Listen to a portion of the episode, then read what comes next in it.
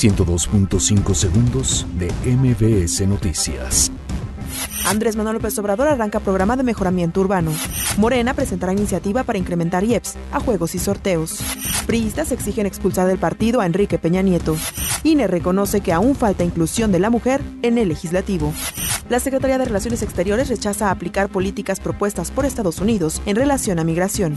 Gobierno de la Ciudad de México anuncia que habrá cambios al programa de calidad del aire. Autoridades federales despliegan operativos de prevención en Morelos. Cae José Alfredo C., alias El Contador, líder del cártel del Golfo en San Luis Potosí. Juan Guaidó convoca a todo Venezuela a salir a las calles para su regreso. Lobos Buap acaricia la salvación tras vencer 2 por 1 a Pumas. 102.5 segundos de MBS Noticias.